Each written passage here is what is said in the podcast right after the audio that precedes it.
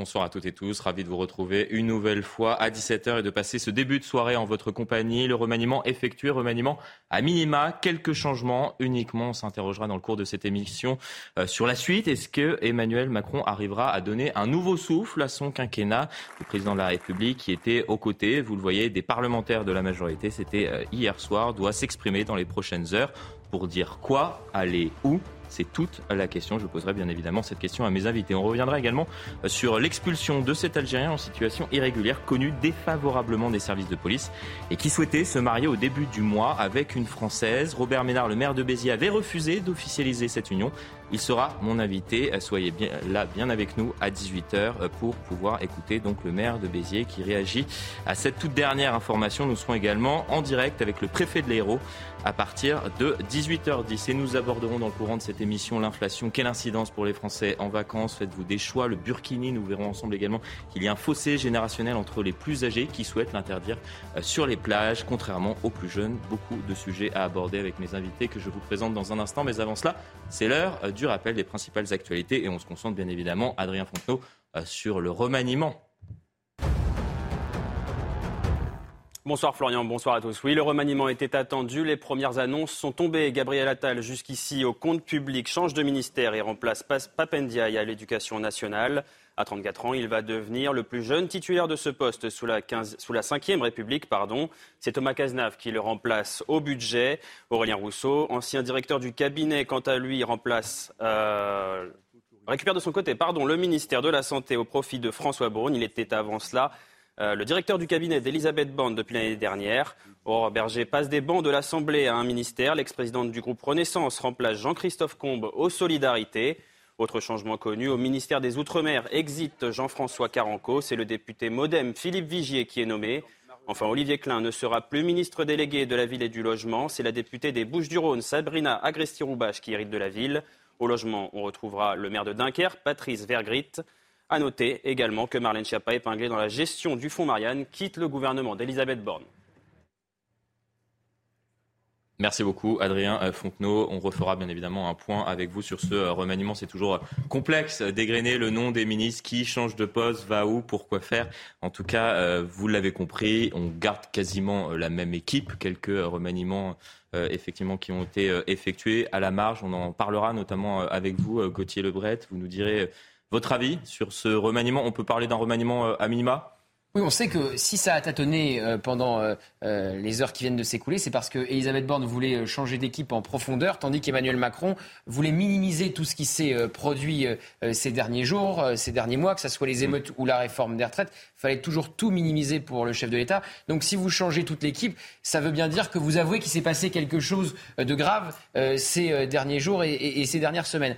Donc on voit qu'on a coupé la, poire en deux. On n'est pas sur un remaniement d'ampleur, loin de là. Il y a quelques ministres plus euh, médiatiques que les autres euh, qui euh, héritent de, portefeuilles plus importants. On pense évidemment à Gabriel Attal, qui est le principal transfert de Bercy donc à l'éducation nationale, et le départ de, de Papendiaï, qui n'est pas une surprise, mais qui est sans doute le départ aussi le plus important de ce remaniement. Et on aura l'occasion, bien évidemment, de, l'évoquer. À partir de, 17h15, nous serons en direct avec le vice-président du SNALC, lycée et collège, Maxime Repère poursuit la discussion autour de, ce remaniement. Énormément de, sujets à évoquer euh, avec vous autour de la table. J'accueille Eugénie Bastier, euh, journaliste au euh, Figaro, Sabrina Metchber, qui est à vos côtés, essayiste.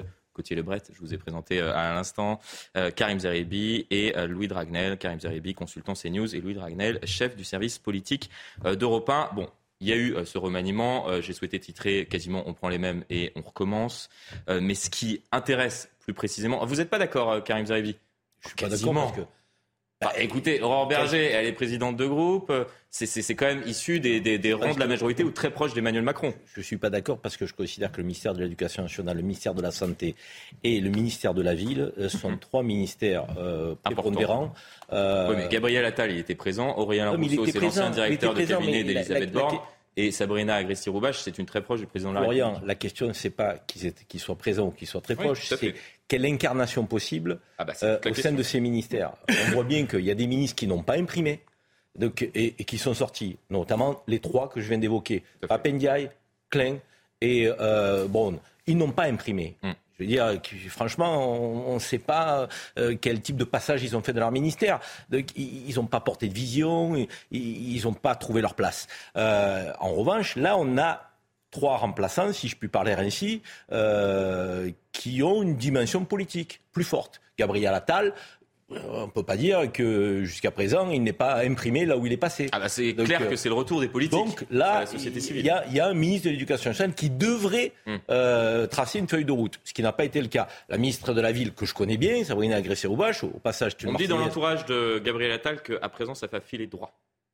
Bah, Donc, euh, ben, on, verra bien. Sabrina Agresti-Roubache, qui est une députée marseillaise, vous l'avez dit, proche du couple Macron, mais qui est une, une femme qui n'a pas sa langue dans sa poche, mmh. euh, qui dit les choses, qui connaît le terrain, euh, qui connaît le terrain, euh, elle aussi, qui peut imprimer, qui peut donner du sens à ce ministère, et, d'ailleurs qui est repositionné on en parlera. Le, ministère de la Transition logique et de l'Intérieur. Intéressant, on en parlera. Mmh. Et puis enfin, Aurélien Rousseau. Aurélien Rousseau, qui, qui que des éloges d'Aurélien Rousseau pour ceux qui l'ont rencontré, qui l'ont croisé. Qui était à la tête de l'ARS. Qui était à la tête de, l'ARS pendant la crise de la Covid. Pendant la crise de la Covid, directeur de cabinet d'Elisabeth Borne et qui est dorénavant à la santé. Et qui a été euh, Je ne sais pas si c'est une bonne nouvelle pour Elisabeth Borne.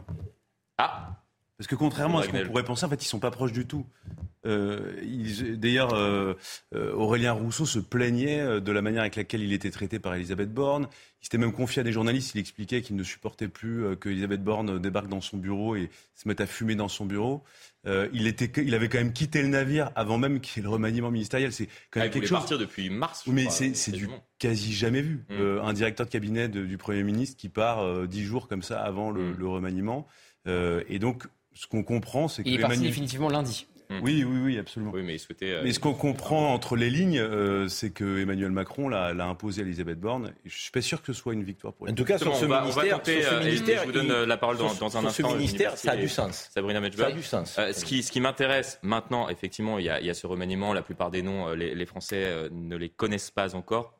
Peut-être vont-ils les connaître dans, les, les, semaines, les mois à venir. C'est en tout cas peut-être ce que leur a demandé Emmanuel Macron. Mais ce qui m'intéresse, c'est ce que va dire euh, dans les prochaines heures le chef de l'État, quel nouveau souffle il va, il va pouvoir donner à son, à son second euh, quinquennat, s'il peut donner un second souffle avec cette nouvelle équipe gouvernementale. Et il y a un sujet de préoccupation euh, majeur actuellement, c'est celui du pouvoir d'achat, de l'inflation. Nous sommes en direct notamment avec Didier Arino, directeur Pro Tourisme. Alors pourquoi vous êtes en notre compagnie On va élargir la discussion dans, dans un instant, mais je souhaitais voir avec vous si les Français actuellement, on parle beaucoup euh, du pouvoir d'achat depuis le début de la semaine, avec cette hausse euh, euh, des, tarifs de, l'électricité. Il sera avec nous dans, un instant, mais je souhaitais voir avec lui si les Français, alors qu'ils sont pour certains d'entre eux en vacances, font des efforts, serrent la ceinture et effectivement l'attente finalement de la population vis-à-vis d'Emmanuel Macron sur cette question du pouvoir d'achat. Sabrina Metchber. Bah évidemment, de toute façon, le contexte euh, euh, sociopolitique et surtout là précisément euh, inflationniste, évidemment, est un sujet d'inquiétude pour des millions de Français. c'est une, une, évidence. Et,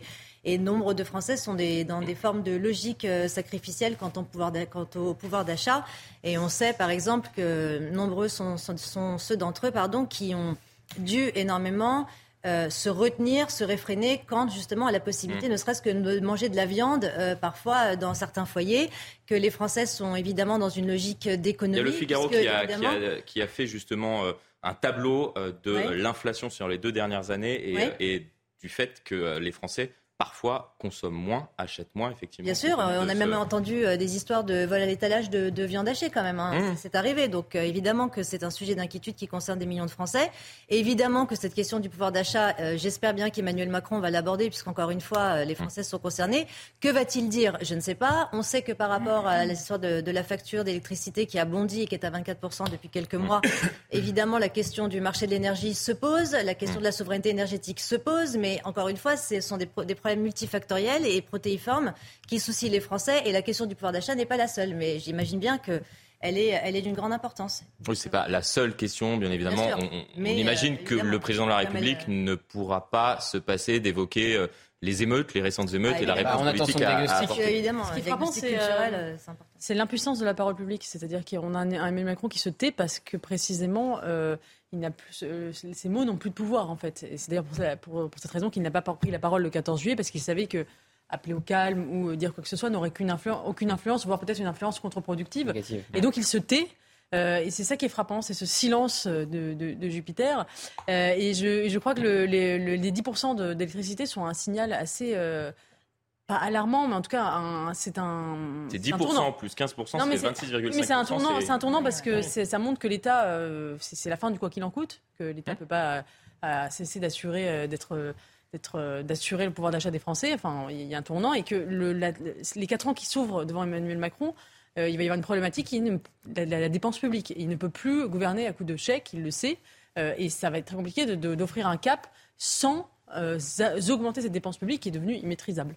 On en parlera justement de, la dépense publique dans le courant de, cette émission, mais nous sommes en direct donc avec Didier Arino, directeur Pro Tourisme. J'avais une, question assez simple à vous poser euh, dans le contexte actuel inflationniste. Est-ce que les Français euh, qui partent en vacances se serrent la ceinture et euh, est-ce que vous avez pu rencontrer des, professionnels du, secteur qui sont inquiets? Alors tout d'abord, les réservations étaient excellentes pour le tourisme français jusqu'au début du mois d'avril avec euh, une avance considérable et euh, certains acteurs s'attendaient à des chiffres records, non seulement en chiffre d'affaires, mais aussi en fréquentation. Et à partir du mois d'avril, on a vu une chute considérable des réservations qui euh, sont dues aux troubles sociaux en partie, mais aussi au fait que quand les Français ont regardé le budget dont ils disposaient pour ces vacances et les prix pratiqués par les acteurs, il y avait un décalage. Ce qui fait qu'on est passé d'une avance de 15% des réservations sur juillet-août à un retard de 5%. Et euh, il y a quasiment de la disponibilité partout, euh, y compris au cœur du mois d'août, du fait euh, de prix qui sont trop élevés. Donc les Français ont envie de vacances. bon nombre, chaque fois qu'ils le peuvent, arrivent à sanctuariser un budget vacances. Ils avaient prévu un budget vacances de 200 euros supérieur à celui de l'an dernier à 2450 euros par foyer. Mais malgré cela, il y en a un quart qui est obligé de baisser son budget vacances euh, du fait euh, de contraintes euh, de pouvoir d'achat, sachant que les charges contraintes consument en grande partie le pouvoir d'achat de nos concitoyens.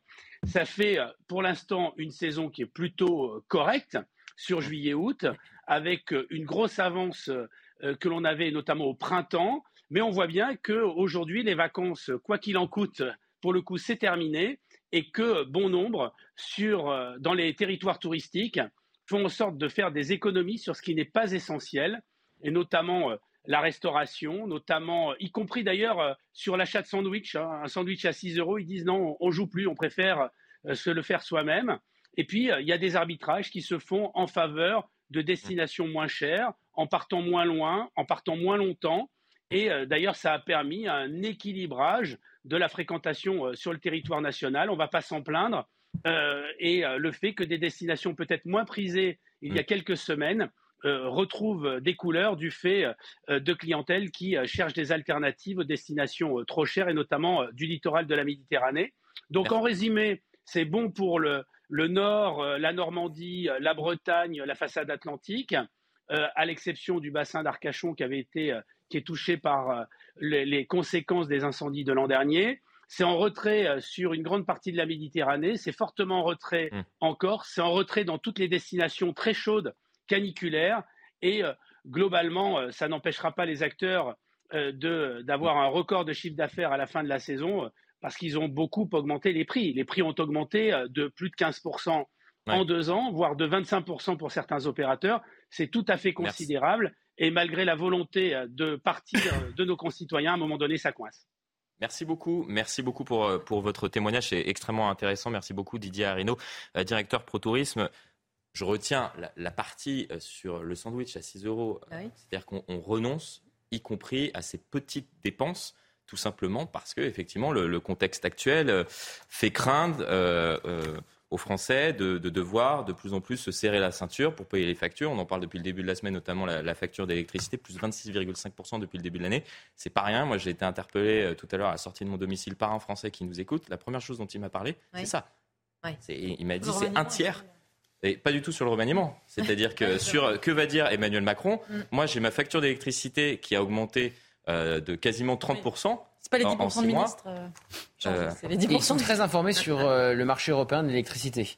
Ah, le vrai, extrêmement et le vrai débat, il faut voir quand vous faites euh, une intervention là-dessus, quand vous la publiez sur les, sur les réseaux sociaux, euh, le nombre de vues et, mmh. et d'interactions que vous avez sur le marché européen de l'électricité, qui est quand même le vrai débat autour de ce sujet. Vous écoutez Loïc Le Floch-Prigent, l'ancien patron de GDF, il, vous explique qu'il faut sortir du marché européen de l'électricité. Il y a deux choses, il y a le marché européen et le nucléaire dans lequel il faut investir parce qu'on a expliquer deux pour euh, ceux qui sont pas au courant. Vous alignez vos prix à l'échelle européenne, donc vous alignez vos prix notamment avec les Allemands qui produisent une électricité beaucoup plus chère que la nôtre mmh. avec leur centrale à gaz. Donc eux, évidemment, par rapport à leur coût de production, euh, ils font une affaire, ça baisse leur prix, tandis que nous, euh, ça le fait euh, considérablement augmenter. Donc on, fait payer aux Français une électricité qui ne revient pas du tout au prix, au prix de production. Et ça fait deux ans que le sujet du pouvoir d'achat ressort comme la priorité des priorités pour les Français dans tous les sondages. Et, d'ailleurs, là, on parle des Français qui partent en vacances. On oublie souvent de dire qu'il y a 40% de nos compatriotes qui partent en vacances. Mais c'est pour ça que j'ai montré tout à l'heure le, graphique du Figaro qui est extrêmement intéressant.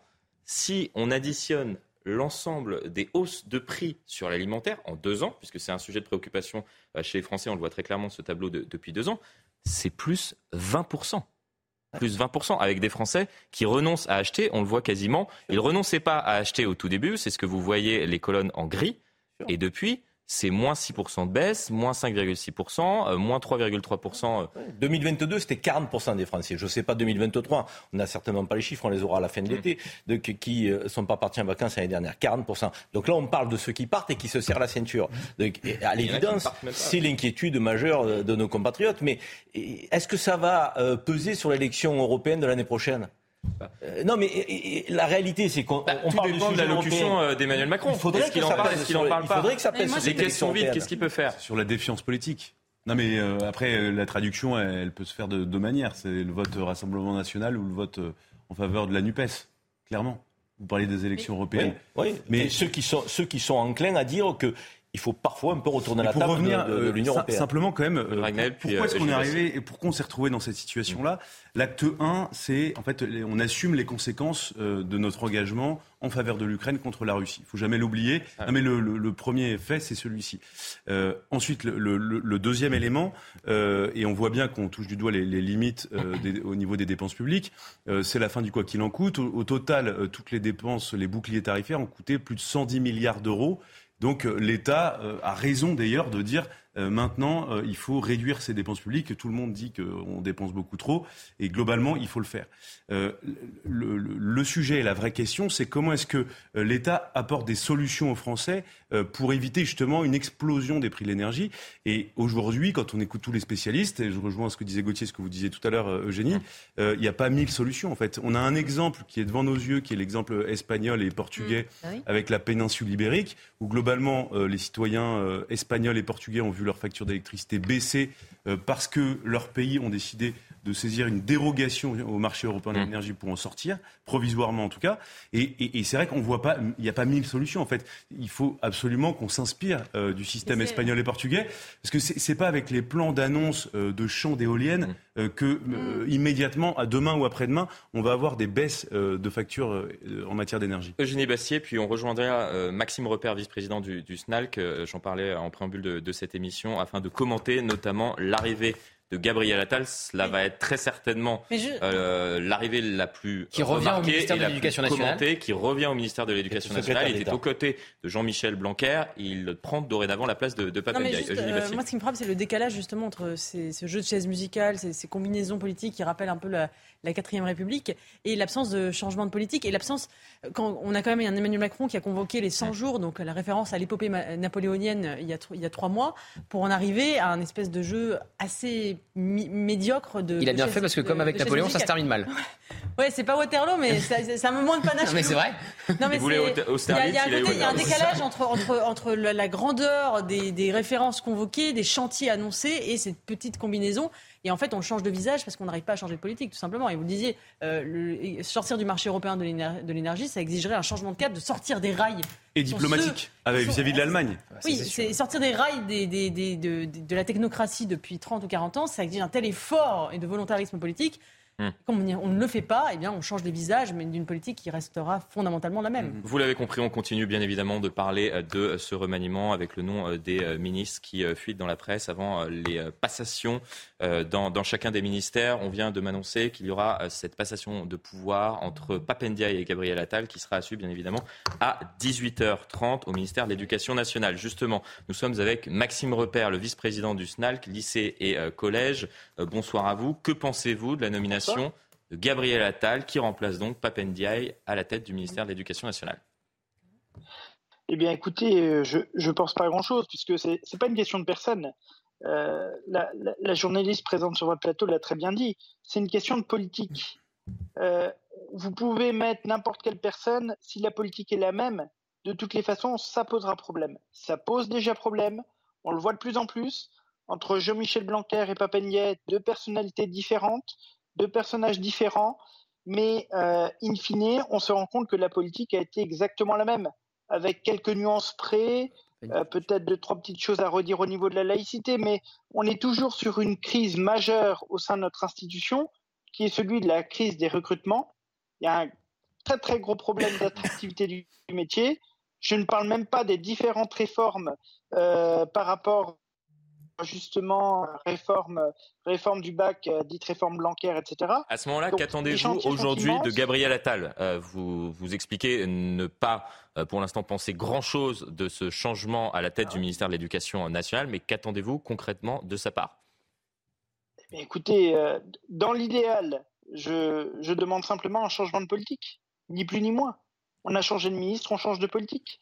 Sauf que depuis 2017, la politique éducative, elle est la même et elle n'est pas le fruit de la volonté d'un ministre de l'Éducation nationale, mais euh, la volonté plutôt du président de la République et du gouvernement. D'accord. Mais à ce moment-là, on change quoi? Vous dites, on change de politique, on change tout. On, ah, le budget est assez conséquent. On, change, de politique. Hum mais c'est comment dire C'est une question de priorité. Il manquait l'an dernier 4000 postes non pourvus au concours. Pour la rentrée qui va venir, on en a 3100. 3100. Il y a un problème. Il y a, ah. un problème quand même évident. Euh, on a une politique de suppression de postes depuis 2017, plusieurs milliers de postes qui sont supprimés. On a des effectifs par classe qui augmentent. Donc, euh, je, veux dire, à, un moment donné, les problèmes, on les connaît. On en parle suffisamment sur votre chaîne comme sur d'autres. Donc, nous, ce que nous attendons, c'est pas un nouveau nom, mais une nouvelle politique tout simplement. Nous attendons des faits. Parce que si la tête change et que la politique menée est la même, bah, je veux dire, pour nous, c'est un non-événement à ce moment-là. Merci, euh, merci beaucoup pour votre, pour votre témoignage. On va élargir la discussion avec mes, mes invités autour de. Ah, ça, ça, vous gêne Non, non, parce que hier, moi, j'ai critiqué effectivement l'absence de cap. Ah bah, je vous en prie, c'est un plaisir. Et, et, euh, et donc, j'entends effectivement ce qui est dit et, et j'y souscris. Mais je ne peux pas non plus imaginer qu'un ministre euh, il n'ait aucune capacité à impulser quoi que ce soit. Je ne peux pas l'imaginer. Parce que entre Christophe Castaner au ministère de l'Intérieur et Gérald Darmanin, excusez-moi, ça ne semble pas être la même politique. Ça n'a pas le même rapport au, personnel du ministère de l'Intérieur, qui se mm. sentent euh, peut-être plus soutenus avec Gérald Darmanin qu'il ne l'était avec Christophe euh, Castaner. L'éducation, si vous suivez les syndicats, vous avez le droit dans le mur. Hein. c'est la grande différence. C'est ce qu'on fait depuis 20 ans. Donc, Le problème, c'est qu'au ministère de l'Éducation, si vous suivez les syndicats, vous avez le droit dans le mur. Non, mais euh, sur les euh, syndicats, ce que je veux dire par là, c'est que. Ok, le président n'a pas de cap. Ok, euh, on ne sait pas où le pays va et c'est dramatique sur le plan politique. mais je pense qu'un ministre peut aussi imprimer dans son ministère et impulser des choses. Il peut se battre pour avoir des budgets, il peut se battre pour orienter les politiques. Il peut le faire. Euh, encore faut-il qu'il ait le courage de le faire, la volonté de le faire et la capacité de le faire. Ce qui n'était pas le cas de Papendiaï au ministère de l'Éducation nationale. C'est difficile de faire pire. Je pense que Gabriel Attal a cette capacité que Papendiaï n'a pas. Papendiaï euh, était une erreur de casting euh, d'Emmanuel Macron. Pari raté. On s'est un pari raté. on se demande même pourquoi il l'a nommé là, qu'est-ce qui lui est passé par la tête, qui lui a soufflé cette idée, parce que il y a une droitisation.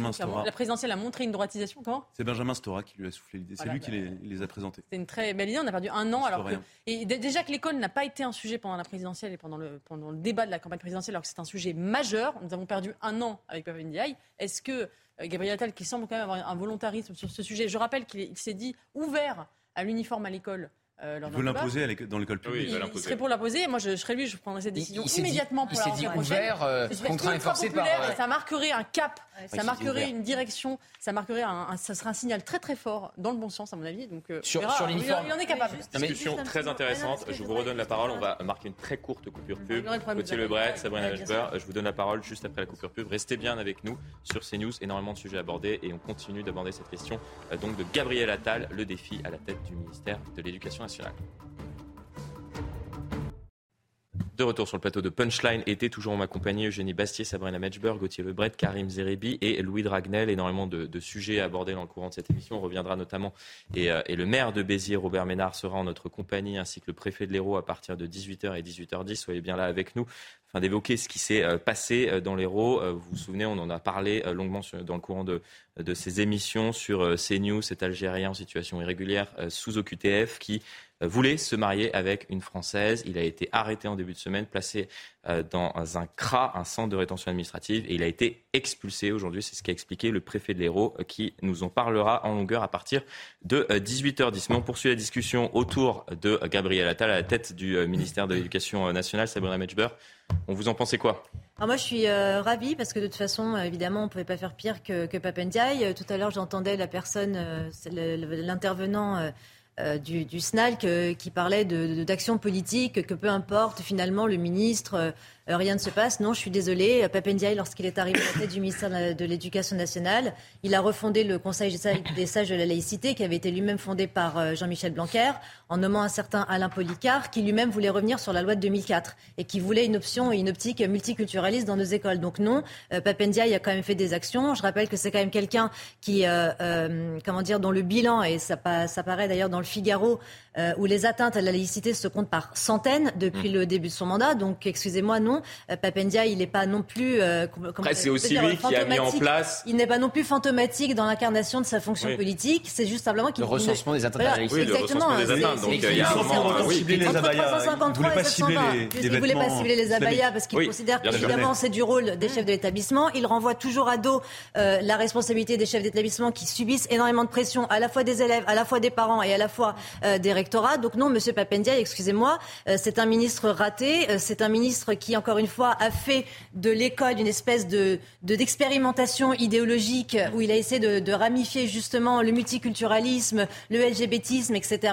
C'est quelqu'un qui n'a pas du tout agi concernant les réelles problématiques que rencontrent les élèves et les parents, notamment le harcèlement scolaire. Je rappelle qu'il a quand même mis trois jours avant d'écouter les parents de l'INSEE lorsque l'enfant s'est suicidé. Donc non, pardonnez-moi. C'est mal passé quand il les a écoutés. C'est Brigitte Macron qui a dû les recevoir en urgence parce qu'ils avaient été très déçus de la manière dont ils avaient été reçus par Papa Ndiaye. Ce qu'on peut dire sur la nomination Gabriel Attal, qui retourne donc euh, à l'éducation nationale après avoir euh, été euh, le plus jeune ministre de la Ve République quand il était nommé secrétaire d'État avec Jean-Michel Blanquer. Il est aujourd'hui. était en charge de la jeunesse. Voilà mais sous la tutelle de Jean-Michel Blanquer. Donc il retourne dans ce ministère de l'Éducation euh, nationale, cette fois comme ministre euh, plein et entier. Et je me suis replongé euh, dans la presse à l'époque qui opposait Jean-Michel Blanquer et Gabriel Attal. Et c'est très intéressant le discours des syndicats parce que comme quoi il est très mouvant. Aujourd'hui on a un syndicat qui vient nous dire qu'il est très prudent sur la nomination de Gabriel Attal et qu'en gros ça changera rien. À l'époque où il était secrétaire d'État, les syndicats n'ont eu de cesse d'opposer Jean-Michel Blanquer et Gabriel Attal et demandaient la nomination de Gabriel Attal à la place de Jean-Michel Blanquer. Bon bah ça se fait à la place de Papendiaï.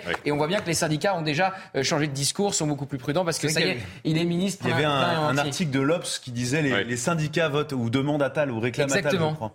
Mais, euh, mais, non, mais après, ce qui est intéressant euh, aussi concernant Gabriel Attal, euh, donc il connaît effectivement le ministère de l'Éducation nationale, Gauthier Lebret l'a évoqué tout à l'heure, mais en fait, il y a, il y a beaucoup pensé. En fait, c'est un ministère qu'il voulait. c'était, c'était pas un rêve, mais c'était quand même. Ils sont nombreux à le vouloir ce ministère. Hein. et, et, vraiment, et lui, il considère que ce n'est tout n'est pas foutu. Hum. et puis, il a un cheminement politique. Dire heureusement. Oui, bah, non, mais on arrive à la tête d'un ministère et qu'on se dit c'est foutu. Bah, il y en a quand même beaucoup en sortant en privé qui vous expliquent qu'on peut, on peut plus rien faire, notamment au ministère de l'Intérieur, par exemple. Euh, on évoquera justement euh, l'Intérieur avec Gérald Darmanin qui avait donné un défi à Laurent Nunez, c'était il y a un an, 21 juillet 2022. Éradiquer le crack à Paris. on verra que c'est n'est pas toujours très simple. Euh, mais du coup, s'agissant de Gabriel Attal, il a beaucoup mûri, il a beaucoup réfléchi euh, à la possibilité d'arriver à l'éducation nationale. Et moi, j'en ai discuté plusieurs fois avec lui. Et, et du coup, j'ai essayé de me souvenir un peu de, ce qui, de nos échanges. Et il disait, voilà, lui, sa priorité, c'est de restaurer l'autorité à l'école. Plusieurs fois, moi, il m'a dit qu'il voulait imposer euh, l'uniforme obligatoire dans toutes les écoles publiques. Alors ça, ce serait une révolution. Et je serais curieux de voir les réactions des syndicats. Parce que Papadia n'était pas favorable à l'uniforme. Pas du pas dire pas ça. Du hein. tout. Non, non. en revanche, Gabriel Attal, oui. Il était euh, d'accord pour que les députés Renaissance travaillent sur le sujet. Et après, on n'a plus jamais eu de nouvelles des, travaux des, députés Renaissance. Donc, sa priorité, c'est la. Vous allez voir, hein, je pense que c'est ce qui va évoquer la restauration de l'autorité à l'école. Ensuite, évidemment, comme tous les ministres de l'Éducation, euh, l'importance de l'apprentissage des savoirs fondamentaux. Il y a un défi aussi, le remplacement des professeurs absents. Mmh. Euh, pour Gabriel Attal, ça c'est euh, c'est vraiment un devoir d'exemplarité de l'État. Et donc l'État doit ça aux élèves. Et je trouve que c'est une conception intéressante. Et puis il y a les sujets de harcèlement. Il y a le sujet aussi euh, des écoles qui ont été brûlées euh, au moment des émeutes, donc il y a un défi aussi de la reconstruction quand même assez On a vu notamment l'émotion euh, d'un maire qui a pénétré hier dans, dans, dans son école, dévasté, ravagé, brûlé. Exactement. Et, ce qui est intéressant, et, je termine vraiment d'un mot là-dessus. On évoquera le cas Marlène Schiappa. C'est que Gabriel Attal a une trajectoire politique personnelle. il vient clairement de la gauche. Il était au cabinet de Marisol Touraine, il était au Parti socialiste, et plus il a pu appréhender certains sujets régaliens, notamment où il était à Bercy, plus il s'est droitisé euh, à la fois dans son discours, mais aussi à titre personnel. Et donc aujourd'hui, clairement, euh, je pense euh, qu'il faut s'attendre à ce qu'il essaye d'imposer une vision qui ressemble plus à celle de Jean-Michel Blanquer que celle de Papendiaï. Autre, autre changement qui a son importance, le départ de, de Marlène Schiappa après six années. J'ai dans la polémique du fonds oui, J'ai la réaction de, de, son entourage qui tente de justifier ce, ce départ et, de, de de louer le travail, en tout cas, de, de, de Marlène Schiappa ces, ces, six dernières années, en expliquant que on fera le bilan, je cite son entourage, des années Macron, et en faisant ce bilan, c'est clairement celle qui sortira euh, du lot. C'est une macroniste originelle. Les trois ministres qui ont duré plus de six ans sont soit Premier ministre, soit Premier ministrable. Elle n'est pas remplacée. Elle n'est pas remplacée, effectivement, s'il y a une passation de pouvoir. C'est terrible. Et ça serait avec euh, Olivier Grégoire, mais elle n'est pas remplacée. Oui, ça illustre peut-être que le fait que son ministère n'était pas forcément. Euh, Donc évidemment, elle était engluée complètement euh, dans cette histoire du fonds Marianne. On revoit les images de son audition au Sénat, qui a été une audition très compliquée. Le rapport de la commission d'enquête était très à charge contre la secrétaire d'État et elle avait été complètement lâchée par son directeur de cabinet de l'époque. Mais quand même, on peut dire un mot sur la manière dont on apprend la nomination des ministres. C'est-à-dire que c'est les journalistes qui jouent à Alexis Colère là depuis euh, souvent, plusieurs heures. Malheureusement, le, oui, mais ça rappelle, c'était déjà le cas lors euh, de la précédente euh, nomination mm. d'Elisabeth Borne. Alexis Colère était intervenu plusieurs fois lors du, premier quinquennat. Non, là quand même, on est dans un moment de flottement. Ça fait deux fois qu'on est dans cette espèce d'état mm, gazeux, de moment de flottement, comme avec mm. Catherine Vautrin qui avait été première ministre le, le temps d'un week-end. Et je me souviens très bien de la nomination d'Elisabeth Borne. J'étais devant Matignon ce jour-là. On savait qu'il y avait quelqu'un pour remplacer Jean Castex, mais on savait pas qui jusqu'aux dernières minutes de l'arrivée d'Elisabeth Borne à Matignon, ou plutôt de son départ du ministère du Travail à l'époque jusqu'à l'Elysée pour aller rencontrer comme, euh, Emmanuel, euh, a donné un entretien ce, matin. qui n'est plus cet après-midi euh, ministre de la Santé. Ce qui est intéressant, il faudra qu'il le dise, je suis sûr qu'il écrira un livre pour le dire. C'est une question du maître des horloges. Hein, c'est qui n'est plus maître des horloges. Est-ce qu'il savait qu'il était ministre quand il faisait cette interview c'est ça la question. Vous semblez surpris. non, mais ce qui, est, ce qui est assez frappant, c'est politique, mais ça a toujours été le cas. Non. Il y a, Des, il y a des ministres parfois qui l'ont appris à la télé.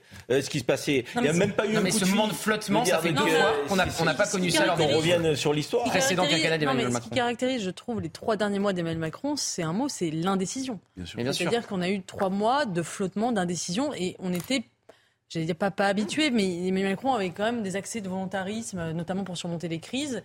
Euh, et après la réforme des retraites, ça avait été le cas. On n'a pas connu ça au moment d'Edouard Philippe ou de Jean Castex. Sur les 100 jours. Et là, il y a une espèce de, de, de, passage à vide, de flottement d'indécision euh, auquel on n'était pas habitué. Et ça fait deux fois depuis le début du quinquennat. Et, et tout le monde l'avait noté. Il y a eu un, un livre euh, du journaliste de l'opinion sur ce début de second quinquennat complètement raté, avec encore une fois ces moments de flottement, mm. d'hésitation. En un week-end, vous avez Richard Ferrand, mm. Mm. François Bayrou, qui se liguent contre Catherine Vautrin avec Alexis Collère pour essayer de mettre Elisabeth Borne. Donc on, on sent bien que. mais ce qui est intéressant, c'est que. Il y, a, même un côté aléatoire dans la nomination des un ministres an, aujourd'hui. Plus d'un an de quand est-ce que le second quinquennat d'Emmanuel Macron va débuter?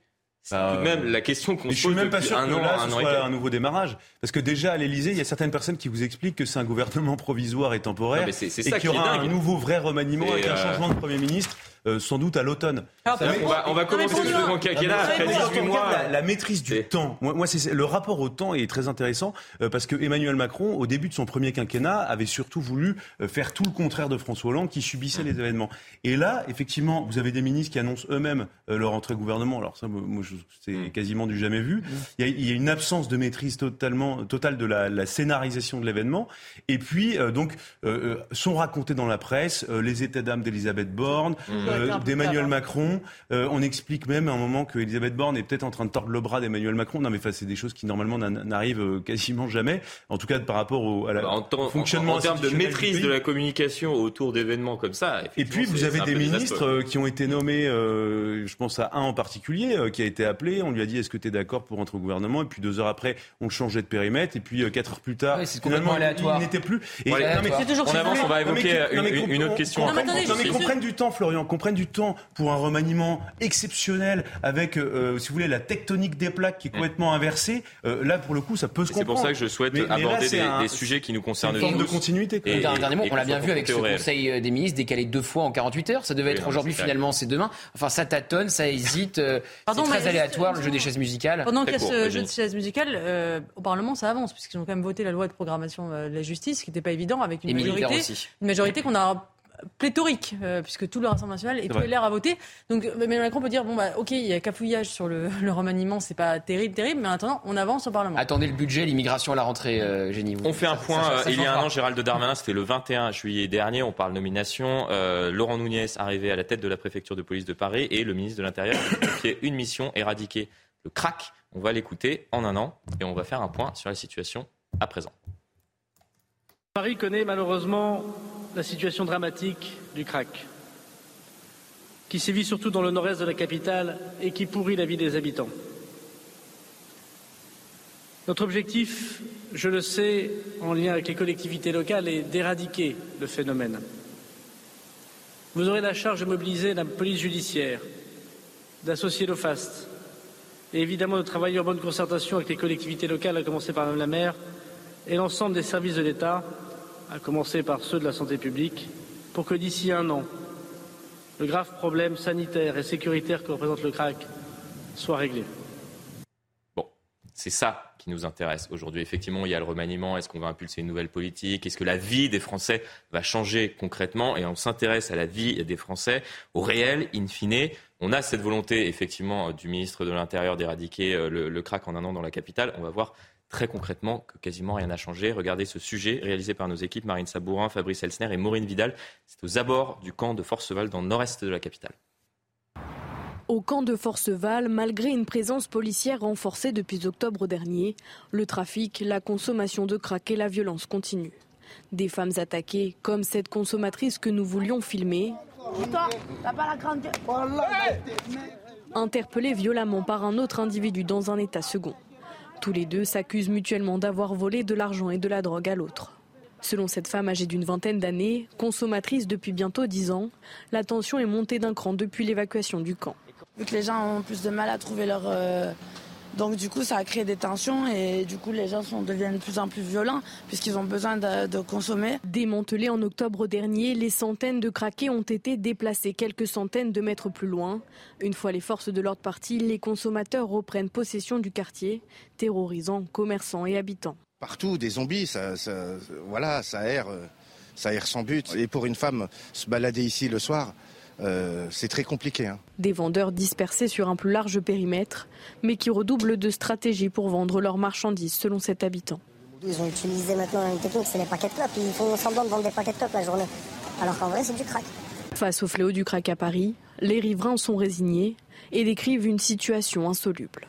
Ou alors on le voit, euh, rien n'a changé ou quasiment rien. À chaque fois, on euh, décide de euh, mener une opération de police, puis on, délocalise finalement le camp sans mettre plus loin, puis enfin. Bah non, mais en plus, euh, je veux dire évidemment que rien ne changera parce que c'est une patate chose que, que, se renvoient les politiques depuis des années entre euh, la, la, la, présidente ah, de la région, évidemment, le préfet, Madame Hidalgo.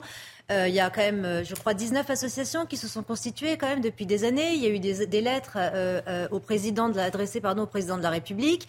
Il y a même des, des comment dire, une espèce de justice milicienne qui s'est créée dans le 19e où des gens, des habitants nouveaux propriétaires qui arrivent et qui voient justement le crack en dessous de chez eux, qui ont appelé, appelé la mairie, sollicité la mairie du 19e, sollicité la mairie de Paris et qui finalement ont, jeté des mortiers sur les craqueurs. Donc évidemment que c'est un problème qui ne va pas se résoudre comme ça. C'est un problème multifactoriel qui comprend à la fois le problème de l'immigration, à la fois euh, le problème de, l'insalubrité et de la tranquillité, enfin de l'ordre public, hein, dans, dans, sa définition la plus stricte, et en même temps un problème politique parce qu'on voit bien que de toute façon, personne n'est en mesure de le résoudre. Alors moi, je veux bien que Laurent Nunez euh, s'y attelle. Il s'y attelle parce que c'est une stratégie. Évidemment, il y a les JO de 2024 qui arrivent. Évidemment que tout ça, ça doit, se nettoyer entre guillemets. Mais concrètement, on ne voit pas de mesures qui sont prises entre justement le phénomène de l'immigration, le phénomène de la ramification des drogues et surtout la notion de santé publique. C'est quelque chose qui n'est pas du tout pris en compte par les pouvoirs publics. Et on se demande en réalité quel est le projet, quel est le programme et où va l'action. Laurent Nunez en a parlé euh, ce matin. Il a également fait un point sur le dispositif toute l'action euh, des services de police depuis ce moment a consisté à euh, empêcher donc la constitution d'un nouvel espace de consommation évidemment euh, à ciel ouvert du type du square de Forceval, ce à quoi nous sommes parvenus. On mobilise tous les jours, tous les jours, en fonction de la disponibilité évidemment des effectifs, entre 100 à 600 policiers gendarmes mobiles tous les jours sur euh, le secteur du nord-est parisien pour euh, disperser, voire interpeller évidemment, euh, les consommateurs de crack qui subsistent sur la voie publique. Là, on prend l'exemple du crack, on aurait pu prendre énormément d'exemples. On a parlé de, l'inflation au tout début d'émission, du pouvoir d'achat. Il est vrai que c'est ça qu'attendent les Français lorsqu'il y a un remaniement, c'est-à-dire qu'on change de politique, qu'on apporte des solutions. Force est de constater que, euh, est-ce que vous estimez, avec ces nouvelles têtes, qu'il va y avoir un chamboule-tout euh, ces, ces, prochaines semaines? Non, je crois pas. non, mais c'est pas l'illustration d'une rupture. En fait, ce que les gens attendent, c'est une rupture sur un certain nombre de sujets, et en plus, qui font consensus, qui sont totalement consensuels dans, dans l'opinion publique. S'agissant du crack, en fait, euh, on voit bien la stratégie du préfet de police de Paris, qui consiste à, à, éviter la reconstitution d'un endroit où se retrouvent des gens qui veulent consommer du crack ensemble. Mais en fait, ça, c'est à la limite l'étape 1 c'est le, le pansement. Mais la vraie stratégie consisterait réellement à éradiquer le problème. Et pour éradiquer le problème, parce qu'en fait, vous pouvez multiplier partout des dispositifs avec 600 policiers, euh, mais en fait, c'est pas une solution en soi d'avoir 600 policiers pour empêcher des craqueux de venir consommer. Le, la vraie solution, ce serait de faire en sorte qu'il y ait plus de craqueux ou beaucoup moins. Euh, et, là, et des solutions, il y en a, mais elles, ont un vrai coût. Euh, il y a une première question, c'est les, les, places en psychiatrie, parce qu'en fait, il y a des gens qui ont besoin d'être internés de manière administrative, et ça, ça mmh. relève de la compétence du préfet de police de Paris. Euh, mais ça coûte très cher et aujourd'hui, il n'y a pas assez de place. Le, deuxième sujet, vous l'avez un peu évoqué, c'est la question de l'expulsion euh, de tous les, étrangers en situation irrégulière qui sont quand même surreprésentés euh, dans ceux qui dealent et qui consomment. Et puis, quand on regarde un peu le, sujet de, près, on se rend compte qu'il y, a des filières en fait qui à la fois acheminent, qui à la fois donnent rendez-vous, et notamment des filières avec une mafia sénégalaise qui est extrêmement puissante. Et tant que vous vous attaquez pas à la racine du problème, vous n'y arriverez pas. Et en fait, c'est comme et vous, vous élargissiez le sujet du crack à d'autres sujets. mais vous avez raison, parce qu'à chaque on a l'impression que pour régler un problème, il faut trouver une stratégie de contournement. On va essayer, on va mettre des murs, on va mettre des, voilà. Alors c'est très bien à très court, à court terme pour les riverains, mais en fait, la vraie solution, c'est pas ça. La, solution, c'est de faire en sorte qu'il n'y ait plus. oui, et puis moi, ce qui m'a marqué, c'est que voilà, on nomme quelqu'un à la tête de la préfecture de, police de Paris. On vous dit, euh, Banco, euh, dans un an, on éradique euh, le, fléau du crack dans la capitale. Un an plus tard, bon. mais il n'est pas tout seul. Euh, c'est-à-dire que si. Non, mais je suis d'accord, il n'est pas, il est pas tout seul. C'est-à-dire que si on lui donne pas les moyens de construire des places euh, pour faire des internements d'office, si les places de centres de rétention administrative pour euh, mettre les, migrants en situation irrégulière, si ces centres sont complètement saturés, en réalité, on, lui demande de, simplement de faire un peu de la communication. Alors oui, des coups, des coups d'éclat avec les 600 policiers et gendarmes, mais voilà, lui-même, au fond de lui, est conscient de la difficulté du problème et qu'en fait, on lui donne pas les moyens pour, pour trouver des solutions. Eugénie Bastier. Non, mais c'est comme les 100 jours d'Emmanuel Macron. On se donne des échéances dans le temps pour essayer de marquer les esprits et, et d'afficher un volontarisme politique. Mais ce qu'on découvre, c'est l'impuissance de la puissance publique. Et effectivement, la difficulté à, euh, véritablement faire des politiques qui, qui, renversent, qui changent les choses, qui, changent concrètement la vie des gens, ça devient de plus en plus difficile parce qu'on n'a pas les leviers euh, juridiques, bien souvent. Parce que on n'ose pas. on n'ose pas mmh. transgresser certains tabous, on n'ose pas sortir des rails de certaines politiques qui sont mises en œuvre depuis des années, on n'ose pas être vraiment révolutionnaire. et c'est vrai sur la question migratoire et sur toute mmh. la question de la, répression à la délinquance. Et effectivement, c'est le vrai problème de la France aujourd'hui. C'est ces politiques publiques qui ne sont pas suivies d'effet. Avec un contre-exemple qu'on verra tout à l'heure quand même. mais c'est intéressant parce que euh, ce qu'a fait le préfet de l'Hérault avec un cas individuel euh, de quelqu'un euh, qui était en situation irrégulière qui voulait se marier à Béziers, eh bien la personne a été interpellée la semaine dernière. Et, c'est la question que je vais lui poser. On a l'impression que c'est hyper à 9h ce matin. Mais oui, mais parce qu'en fait ce préfet, il se bat comme un acharné pour. En fait. Mais que font les autres Non mais ce qui est dingue, c'est qu'on. Et, du coup, il est auréolé et, il, tant mieux pour lui hum. d'une image de préfet ferme. En fait, il applique la loi. C'est ce qu'il y a d'ailleurs dans les lignes de son communiqué de presse. Il dit voilà, moi j'ai demandé en vertu de l'application de la loi euh, l'expulsion de cette personne qui n'a. Et surtout, soyez bien euh, là avec nous d'ici une petite euh, vingtaine de minutes. Il sera en direct sur. Mais pour régler un problème, encore faut-il reconnaître qu'il existe. Quand vous voyez la stratégie du pouvoir depuis l'annonce de ce remaniement et les quelques jours qui ont précédé l'annonce plutôt du maintien d'Elisabeth Borne, c'est la déconnexion totale. C'est de dire en gros ça n'a pas existé, les émeutes n'ont pas existé, tout s'est bien passé le 13 et le 14 juillet, l'ordre républicain est revenu. L'objectif des 100 jours a été atteint. Quand euh, l'Élysée explique le maintien d'Elisabeth Borne à Matignon, ils osent écrire l'objectif des 100 jours a été atteint. Allez dire ça à un maire qui a eu sa commune euh, dévastée, le commissariat de sa ville euh, incendié, pareil pour l'école, pareil pour la mairie. Allez dire ça au maire de la Île et Rose. Donc, si vous voulez dire que l'objectif des 100 jours qui était l'apaisement a été atteint, on devait penser les plaies de la réforme des retraites. On se retrouve avec des plaies encore plus béantes et une France encore plus fracturée qu'au début de ces 100 jours. On va peut-être euh, revoir, euh, je demande à Céline Génaud qui, est en régie, la séquence de, ce maire qui découvre justement son école qui a été totalement euh, ravagée. Et lorsque l'on voit effectivement Allez lui dire le que bilan de ces 100 jours a été atteint. Voilà, je crois que je crois qu'il n'acceptera pas ce a dit Elisabeth Borne. Voilà. Karim et, et, il est vrai qu'on commande beaucoup depuis le début de l'après-midi les personnalités qui changent de poste au sein du gouvernement. On commande finalement assez peu ce qui reste. Euh, Gérald Darmanin, il a euh, un, bilan. Il tente de, faire changer les choses, sauf que forcé de constater euh, sur les OQTF, on aura peut-être l'occasion d'en reparler avec le, le préfet de l'Hérault, c'est compliqué et sur de nombreux sujets. Là, on parle du crack, mais on pourrait aborder d'autres sujets, bien évidemment. Oh, mais moi, je considère que Gérald Darmanin, il fait le job au ministère de l'Intérieur. Le problème, c'est que si on pense que le seul préfet de police va régler les problèmes de crack à Paris, c'est une hérésie. On se plante complètement. Et si on pense que euh, les sujets de tranquillité publique et de sécurité émanent seulement du ministre de l'Intérieur, c'est qu'on n'a pas, bien compris à, la manière dont les choses peuvent se passer. C'est un peu ce qui fait écueil dans ce, dans ce gouvernement et, et chez le président de la République. Il n'y a pas de vision globale.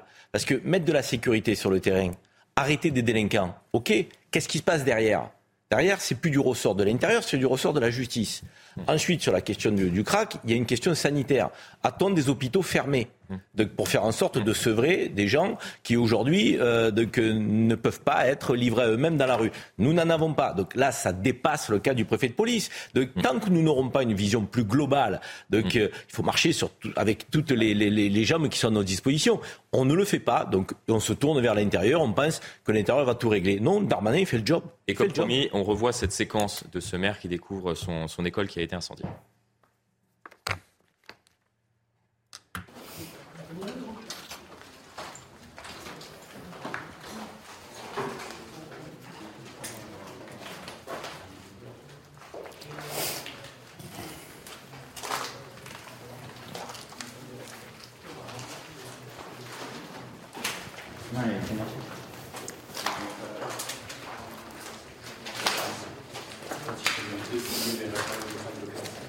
Effectivement, euh, Sabrina Metchber, on ne peut pas lui dire à ce maire, euh, la France a été apaisée. Euh, c'est une évidence.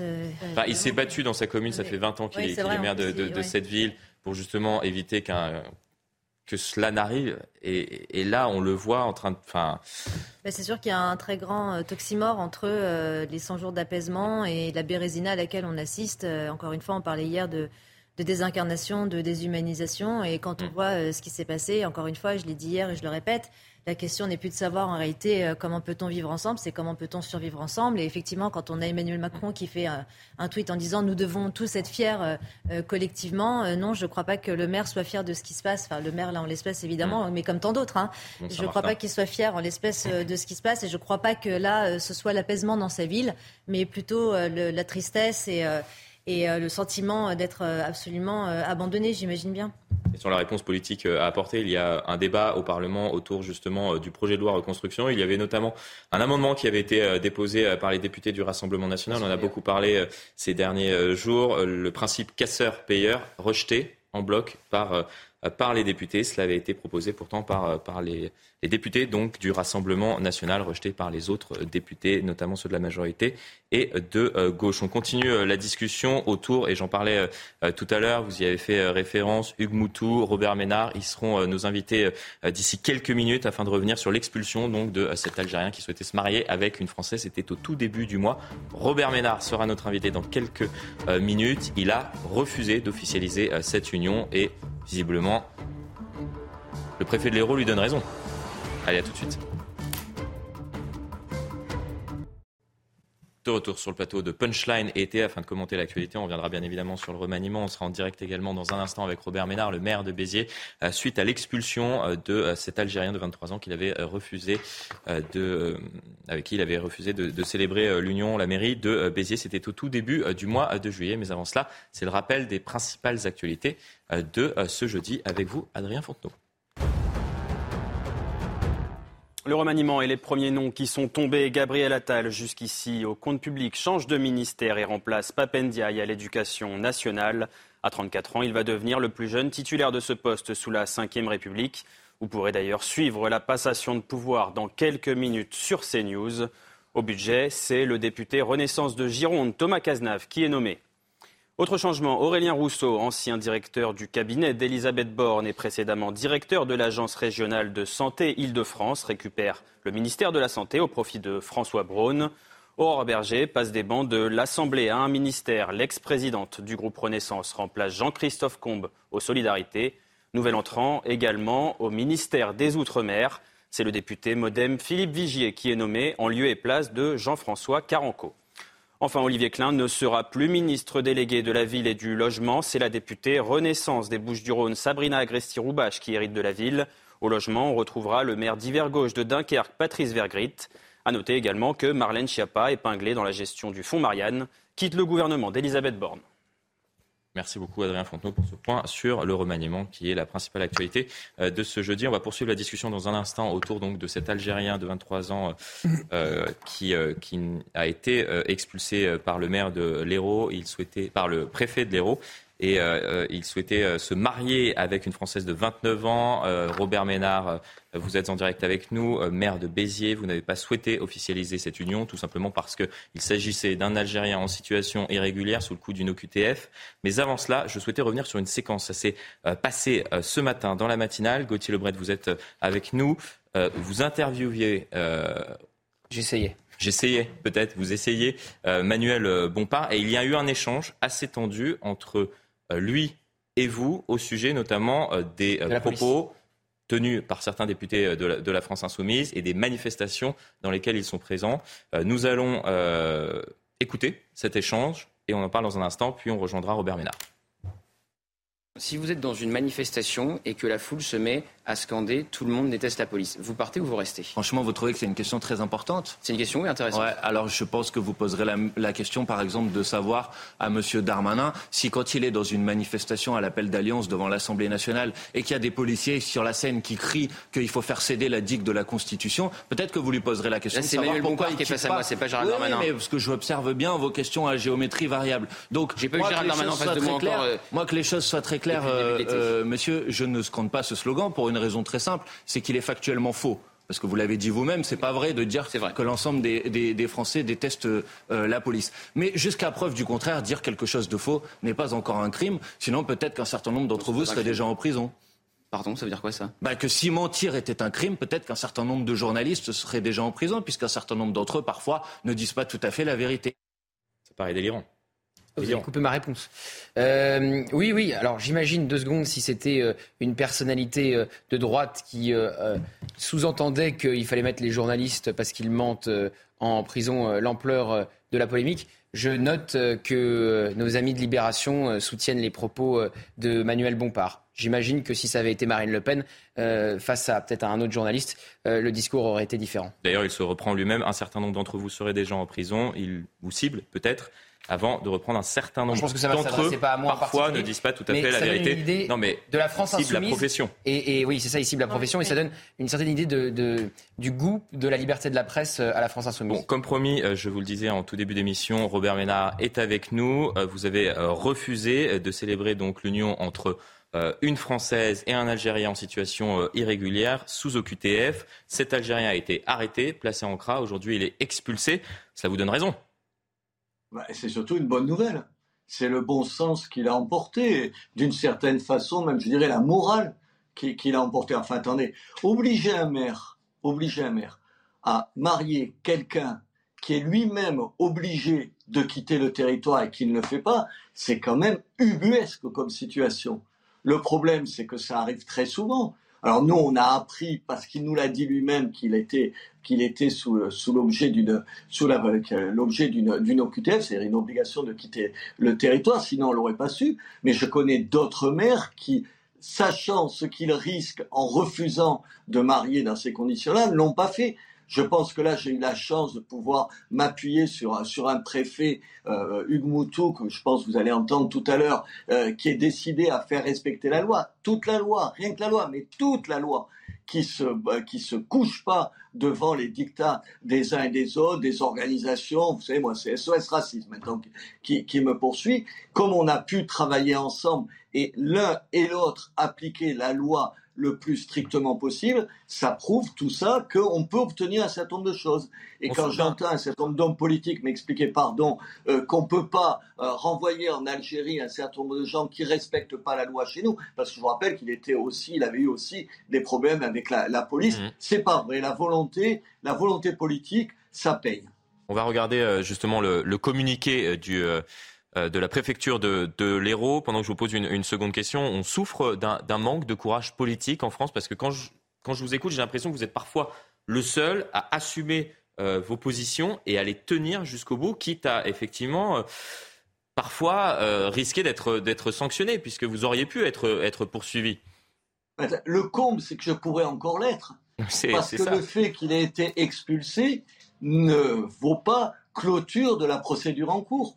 Et c'est vrai que quand vous savez ce que vous risquez dans ce cas-là, alors en réalité, c'est quoi? C'est 5 ans de prison, je ne l'imagine même pas, 75 000 euros d'amende, je ne l'imagine pas plus, mais quelque chose que tu peux imaginer, c'est la suspension ou la révocation de ton mandat de maire ça dépend de avec quel magistrat tu tombes. Écoutez, moi j'ai eu les pires ennuis avec le magistrat, les, syndicats de la magistrature parce que j'étais un de ceux, vous savez, sur le fameux mur des cons, j'étais épinglé et tout. Tu te dis que si demain tu es jugé par un type du, syndicat, de, la, de la magistrature, tu sais pas comment ça peut finir. Le problème, c'est qu'il faut juste, malgré ça, dire non Attendez, moi, euh, j'en ai discuté avec le préfet, le procureur m'a appelé en me disant, vous savez, monsieur le maire, ce que vous risquez à faire ça. je ne suis pas héroïque, mais simplement, je suis conséquent avec ce que je pense. Hmm. Enfin, attendez, l'héroïsme là, c'est pas ça. L'héroïsme, c'est en ce moment les gens qui se battent, euh, qui se battent en Ukraine contre les Russes. C'est ça l'héroïsme. Nous, c'est juste un peu de conséquence. Si vous pensez, si vous pensez qu'il n'est pas normal que quelqu'un qui devrait être expulsé ne le soit pas, vous n'acceptez pas de le marier. Je vous rappelle que sur les OQTF, les obligations de quitter le territoire, il y en a combien qui sont effectivement mises en œuvre? Allez, il y a deux ans, c'était 13%, il y en a encore moins. C'est ça le problème. Le problème, c'est que ce garçon, il y avait presque un an qu'il était, qu'il était l'objet d'une OQTF. Pourquoi on n'était pas allé le chercher et tout? Il a fallu qu'un préfet prenne à bras le corps cette question et dise moi, je vais pas me laisser faire. Le problème, c'est est-ce qu'on a 50, 100 préfets de cette trempe-là? Je, n'en suis pas sûr. Le préfet Hugues qui sera avec nous, préfet de l'Hérault, bien évidemment, euh, dans, quelques minutes, juste rappeler la coupure pub, mais euh, j'élargis la discussion avec mes invités autour de, autour de la table. C'est vrai qu'on en revient à cette question de l'OQTF. Enfin, on, a l'impression de marcher sur la tête. C'est-à-dire qu'on a un maire qui, potentiellement, la personne de Robert Ménard, peut être poursuivi pour avoir juste refusé de célébrer l'union entre une personne en situation irrégulière sous EQTF qui est défavorablement connue des services de police tout est absolument. Les, bras nous en tombent. En fait, tout est inversé. Enfin, euh, vous l'avez dit, on marche sur la tête. En fait, ce qui est affligeant dans cette histoire, c'est que sans Robert Ménard et sans Hugues Moutou, le préfet de l'Hérault, euh, cette personne donc euh, serait en liberté aujourd'hui, euh, serait sans doute mariée. Et en fait, le système administratif français, le système politique français, ne permet pas automatiquement l'éloignement, l'expulsion de ces personnes-là, et donc le respect de la loi. Et on, se rend compte que sans une implication juste personnelle, avec des gens qui se retroussent les manches, mouillent la chemise et tout ça, en fait, la situation est totalement hors de contrôle. Donc on applaudit dès demain, c'est super, c'est génial. Enfin, moi, objectivement. ça fait une personne. Hein. Mais une personne, voilà, et, vous, vous, rendez compte de toute la difficulté, tout le mal, tout le temps que ça représente pour un maire et un préfet euh, pour aboutir simplement, entre guillemets, au respect de la loi. Au respect de la loi. Oui, c'est vrai que dans, le communiqué, il y a marqué le préfet de l'Hérault, Hugues Moutou, rappelle que conformément à la loi, les étrangers dépourvus de titre de séjour n'ont pas vocation à demeurer sur le territoire national. Gros, je respecte la loi, il n'a rien à faire ici, je l'expulse. Et le fait d'en parler comme ça sur ce plateau, ça montre quoi? Non mais ça montre en fait que... On en revient à la volonté politique. Il y a, peut-être 5 6 préfets en France comme Hugues Moutou qui sont capables de faire ça. Il y a mm. une poignée de maires. Mais en fait, tous les autres, euh, pour eux, c'est un non-sujet. Ou alors ils se disent c'est tellement compliqué, c'est tellement mm. difficile, je vais mettre tellement de joints à dos qu'ils ne tentent même pas. Peut-être un, dernier mot euh, avant qu'on marque une très courte coupure pub avec vous, euh, Robert Ménard. Est-ce que vous estimez voilà, que ça envoie un signal aujourd'hui l'expulsion de euh, cette personne en situation irrégulière sur le territoire national sous OQTF. Est-ce qu'il va y avoir peut-être un changement euh, de ce point de vue-là? Écoutez, je, l'espère en tout cas. Hum. Ça veut dire, parce que tout ça veut dire quoi? Ça veut dire que si on est vraiment décidé à quelque chose, on obtient quelque chose. Dire non, dire non, à un moment donné, ça finit par payer. C'est aussi simple que ça. Alors oui, vous avez raison, c'est un cas et ça a demandé un boulot colossal. Mais l'idée, c'était de montrer, c'est d'abord d'appliquer la loi, simplement d'appliquer la loi, et de dire on peut faire un certain nombre de choses. Moi, je vois autour de moi la lâcheté, pardon de vous le dire, générale. Moi, il y a des gens qui sont venus me dire, écoute, ne t'emmerde pas, demande à un de tes adjoints de le marier, comme ça, tu, tu sors euh, par, la, par, par le haut de cette histoire et tu prends aucun risque. Le problème, c'est ça. Le problème, c'est ça. Je veux saluer d'ailleurs euh, le, le, le, maire de Cannes, David Lisnard, qui m'a soutenu. Mais qui a soutenu? Qui a soutenu ce genre d'attitude dans la classe politique, y compris du côté du Rassemblement national? Qui on a J'ai reçu un message du Rassemblement national qui se targue d'être à la pointe du combat, à la pointe du combat, à la pointe de la rhétorique sur le combat. Aujourd'hui, ce qu'on a besoin, c'est concrètement de dire un certain nombre de choses. Moi, je ne suis pas contre l'immigration. Je suis contre l'immigration de masse incontrôlée, de masse incontrôlée. Et donc, quand elle se traduit par un certain nombre de situations comme ça, je prends mes responsabilités. Il suffit que chacun prenne les responsabilités. Il faut arrêter de faire de grands discours et prendre ses responsabilités. Il y a plein de maires comme moi qui se retrouvent dans cette situation. Il suffit qu'ils disent eux, non. Attendez, après, après tout le monde s'est mobilisé. Parce que derrière le, derrière le, préfet, moi j'ai reçu des messages, j'en ai discuté avec le chef de l'État, j'ai reçu des messages de M. Darmanin, Emmanuel Ménard, mon épouse qui est députée, en a discuté avec le ministre de la Justice. Ça veut dire qu'on peut réussir à mobiliser des gens. Il vous a soutenu dans votre démarche, Emmanuel Macron? Ben Écoutez, en l'occurrence, ça s'est fait. Si s'y était opposé, ça se serait pas fait. J'essaye d'être pragmatique, je fais pas de la politique comme ça. J'essaye d'être positif. Aujourd'hui, on a réussi ce qu'on ne réussit jamais. Je me dis que tout le monde est, et soit allé dans le même sens ça a donné quelque chose de positif. Et on manque peut-être de, de, pragmatisme parfois en politique. En tout cas, voilà, c'est pour ça que, que, je vous posais la question est-ce qu'on souffre dans notre pays d'un manque de courage politique? Vous avez des positions, vous les tenez euh, jusqu'au bout, et on voit le résultat aujourd'hui. On sera euh, en direct avec euh, Hugues Moutou, le préfet de l'Hérault, dans, dans quelques minutes. Merci beaucoup, Robert Ménard. À très bientôt.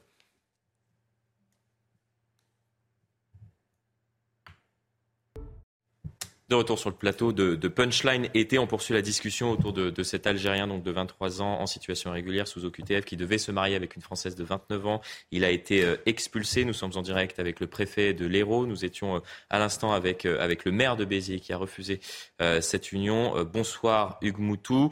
Alors on arrive j'ai envie de vous dire, enfin à expulser des étrangers en situation irrégulière. On a su obtenir en quelques heures un laissez-passer consulaire de la part des Algériens. Qu'est-ce qui a fait qu'aujourd'hui, on a pu arriver au bout de la procédure? Alors, je, n'ai pas eu à obtenir un laissez-passer consulaire pour éloigner cet étranger en situation irrégulière, puisque nous avons retrouvé dans les archives de la, de la préfecture un passeport périmé, mais un passeport qui prouvait bien qu'il était ressortissant algérien. de façon générale, vous savez, en, ma qualité de préfet, j'essaye d'avoir quelques idées claires et, de m'y tenir. Euh, d'ailleurs, le ministre de l'Intérieur, Gérald euh, Darmanin, l'a rappelé à différentes reprises lors de nos visioconférences de, préfets. Les étrangers en situation irrégulière n'ont pas vocation à demeurer sur le territoire national. Soit euh, ils le quittent volontairement, soit on les force à quitter notre territoire par une procédure d'éloignement ou d'expulsion, si, si, vous préférez. Ça, c'est intéressant, puisque effectivement, ça a pu faciliter, on imagine, de retrouver ce passeport euh, périmé, euh, la procédure. Mais lorsque on vous écoute et lorsque on lit le communiqué de la préfecture de l'Hérault, on parle parfois euh, concernant votre, votre personnalité que, que vous êtes ferme. En fait, vous appliquez tout simplement la loi. J'essaye d'appliquer la loi, effectivement, rien que la loi, mais, mais toute la loi. ce n'est pas une atteinte insupportable aux droits de l'homme, c'est juste l'application de la loi de la République. Et vous avez été soutenu, Robert Ménard nous, disait tout à l'heure qu'il avait été soutenu par Gérald Darmanin, par Emmanuel Macron, que c'est peut-être cela aussi, le fait qu'il y ait un soutien de votre part, le, préfet de l'Hérault, du ministre de l'Intérieur, du président de la République, qui a pu justement amener à l'expulsion de cette personne sous OQTF. Il n'y a jamais eu d'ambiguïté avec le ministre de l'Intérieur ou le président de la République. Dès lors que l'on applique la loi, naturellement, on bénéficie du, soutien du gouvernement. Le contexte était un tout petit peu particulier puisque mmh. cet étranger en situation irrégulière euh, souhaitait euh, tout d'abord se marier euh, sur le territoire national. Le maire de, Béziers, je ne me prononce pas sur son choix, le maire de Béziers a souhaité effectivement ne pas procéder à ce, mariage, pensant qu'il s'agissait d'une union frauduleuse, c'est-à-dire d'un mariage blanc. Euh, je rappelle que euh, les règles de droit sont, très claires. Certes, euh, le, droit au mariage, c'est une composante de la liberté personnelle, c'est protégé par la Déclaration des droits de l'homme, c'est protégé par l'article 12 de la Convention européenne, mais d'un autre côté, le mariage blanc, c'est-à-dire l'union de complaisance, c'est un délit, c'est une fraude, c'est un délit pénal. le fait qu'il souhaite se marier ou qu'il soit déjà marié, du reste, ne, ne, me posait, moi, en tant que préfet, aucun, aucun problème, puisque vous savez, euh, le fait d'être marié ne vous accorde aucun droit automatique au séjour. Donc j'aurais procédé à son expulsion du territoire euh, de la même façon. Le contexte était un peu euh, délicat, mais je crois que la loi doit être respectée. Monsieur le préfet, moi j'avais une question. Euh, on, voit bien en fait, sans votre implication personnelle sur ce dossier, on a l'impression que cette personne euh, serait restée euh, sur le territoire national. Et donc on, voit bien aussi la, complexité que ça peut représenter pour des préfets. Vous, ça a été rappelé, vous êtes réputé pour être ferme, pour vous intéresser à ces questions régaliennes, mais on a l'impression que ça peut être aussi aléatoire d'un département à l'autre. Et donc ça, ça, pose quand même un certain nombre de questions. Et on a, voilà, on a l'impression que s'il n'y a pas des moutous dans des départements, eh bien c'est plus compliqué compliqué Écoutez, on a la chance d'avoir un ministre de l'Intérieur qui euh, s'est montré extrêmement ferme dès sa prise de fonction sur le, sur le sujet en matière d'étrangers en situation irrégulière. Euh, moi, je, tiens à dire que euh, la loi est compliquée, naturellement, mais que nous avons la possibilité de procéder à des éloignements. alors, c'est vrai qu'il faut que les autorités des pays de, réception, donc d'origine, mais, de réception des, des étrangers jouent le jeu. Euh, en 2022, j'ai fait plus 34% d'éloignement qu'en 2021, donc c'est tout à fait possible. Alors, les praticiens que nous sommes, préfets de la République, nous attendons euh, naturellement avec impatience euh, les, futurs textes et la future loi immigration qui, doit être votée, je crois, à la rentrée à l'automne, parce qu'elle va nous donner davantage d'armes juridiques pour procéder aux, expulsions. La priorité qui a été fixée par le ministre de l'Intérieur à son arrivée était claire, c'est d'abord cibler les étrangers qui commettent des délits ou qui constituent des menaces pour l'ordre public. Euh, c'est la priorité des priorités. Euh, les trois quarts, on va dire, des étrangers qui ont été éloignés l'an dernier dans mon département et qui continuent de l'être depuis le début de l'année 2023 sont des étrangers soit sortant de prison, euh, soit connus pour des troubles à l'ordre public. Et le nouveau texte qui sera donc adopté en principe dans les, dans les prochains mois va nous donner la possibilité de faire sauter un certain nombre de, de protections que nous jugions, nous, praticiens, euh, abusives.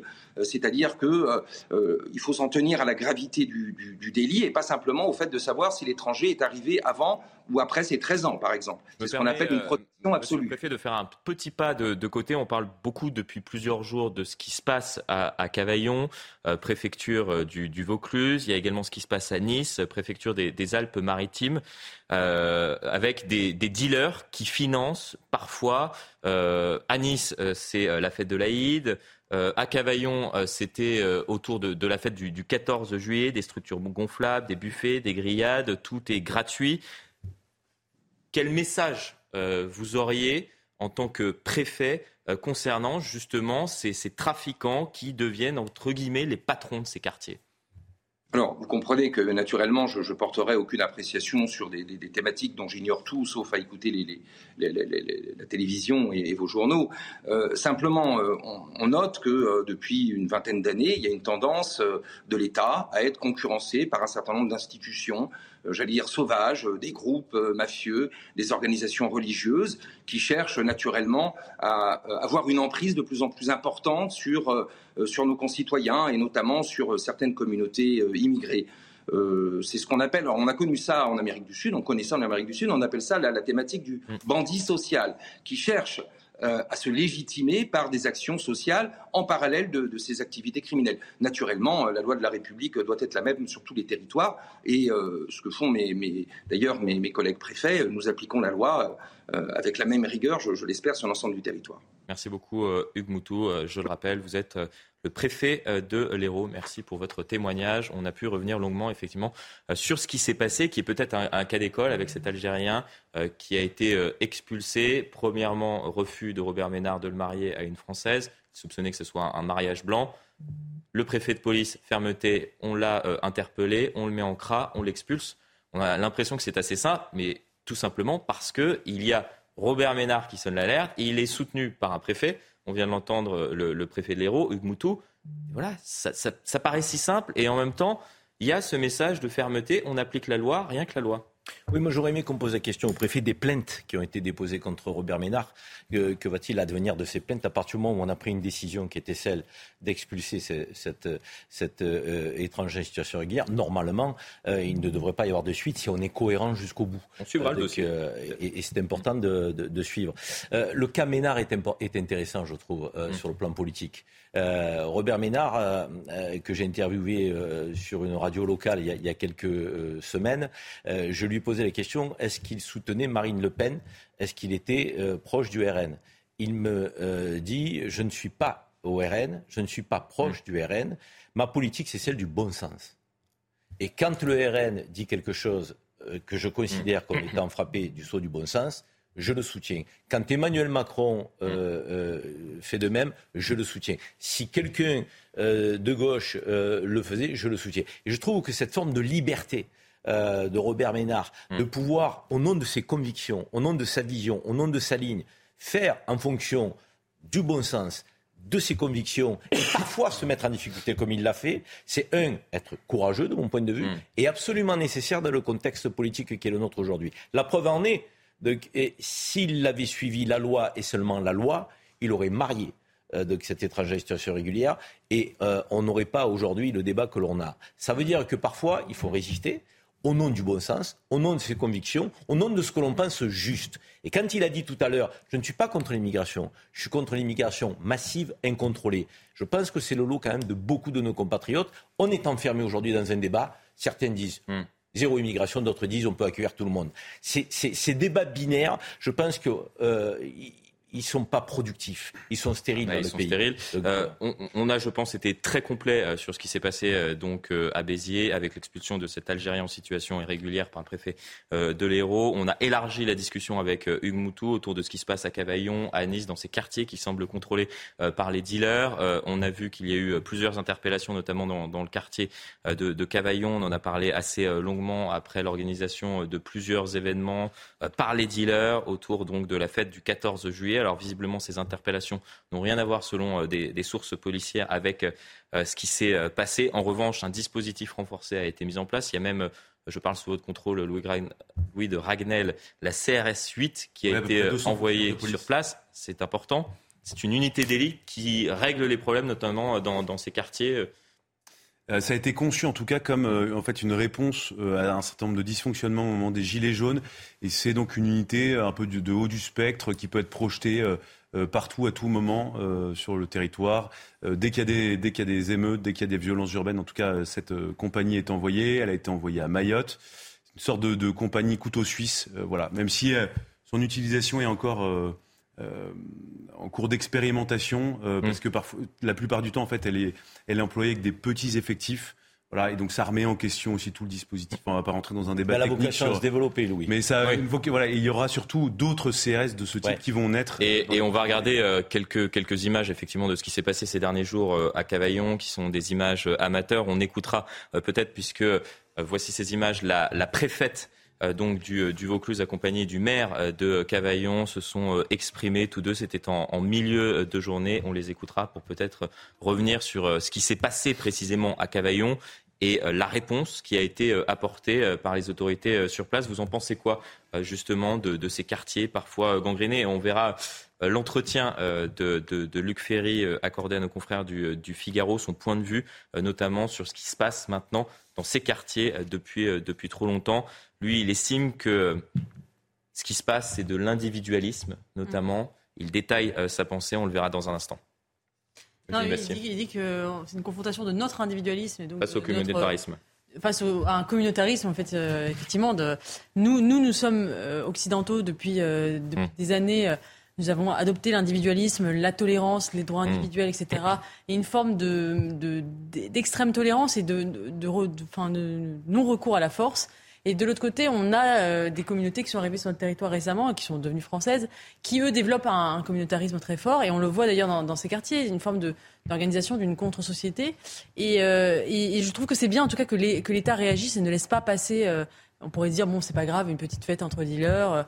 Euh, après tout, ils n'ont pas tiré des tirs de mortier. Non, il faut réagir, il faut euh, montrer que ces territoires ne, ne sont pas, euh, ne sont pas sous, le, sous la coupe d'un autre ordre que l'ordre de la République. Et donc, c'est bien que l'État tape et réagisse, de ne plus rien laisser passer de ce genre de, de, contre-société en réalité. Et on, part en, publicité, euh, très courte publicité, euh, euh, vous le savez, et on verra précisément ce qu'a dit Luc Ferry. On va élargir la discussion autour donc de ce qui s'est passé à Cavaillon, de ce qui se passe à Nice et plus globalement de ce qui se passe dans ces quartiers. Ces quartiers sont-ils contrôlés, sous le contrôle des dealers? On en parle dans un instant. Restez bien avec nous sur CNews. À tout de suite.